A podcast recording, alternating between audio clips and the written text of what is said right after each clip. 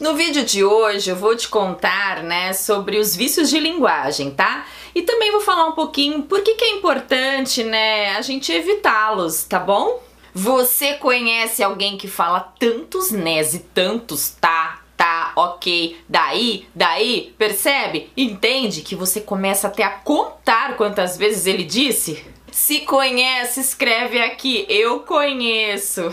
E esse é o grande problema dos vícios de linguagem. Eles desviam a atenção das outras pessoas que deixam de prestar atenção no nosso assunto para ficar contando quantas vezes eu disse tal palavra. E se você quer se ver livre dos vícios de linguagem, fica comigo até o fim desse vídeo. Para quem não me conhece, eu sou Fernanda de Moraes, seja muito bem-vindo ao meu canal e eu convido você a se tornar um Power Speaker. O que é isso, Fernanda? Sim, um comunicador poderoso. E para isso é só você se inscrever aqui e já ativar o sininho. Clica lá no sininho, assim você vai ser o primeiro a receber as novidades antes dos seus concorrentes. E o que são os vícios de linguagem? São aquelas expressões que nós usamos que tornam a fala menos clara, confusa para outra pessoa e até prejudica a nossa credibilidade. E por que temos esses vícios de linguagem? Pode ser por descuido, por hábito ou mesmo por desconhecer outras palavras que possam substituir essas que a gente usa em excesso.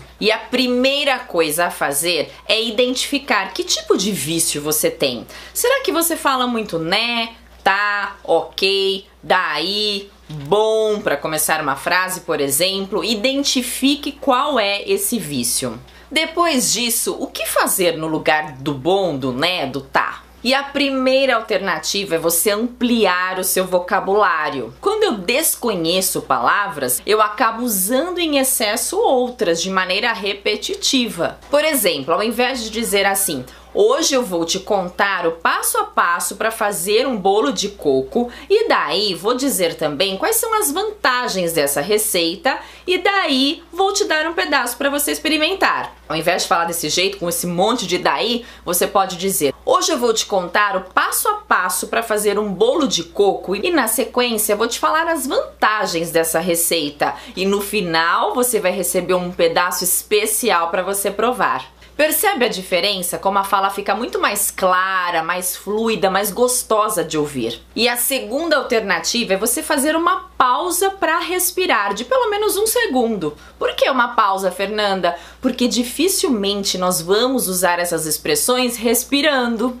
E a última sugestão para você hoje é não eliminar esses vícios somente no dia da apresentação, no dia da reunião, no dia de gravar o vídeo. Elimine da sua vida, sim, em todos os contextos. E se esse conteúdo foi importante para você, já aperta aqui o joinha e presenteie um amigo que também precisa dessa dica pro dia a dia, enviando o link desse vídeo. Te vejo muito em breve, muito obrigada pela audiência. Tchau! Thank you.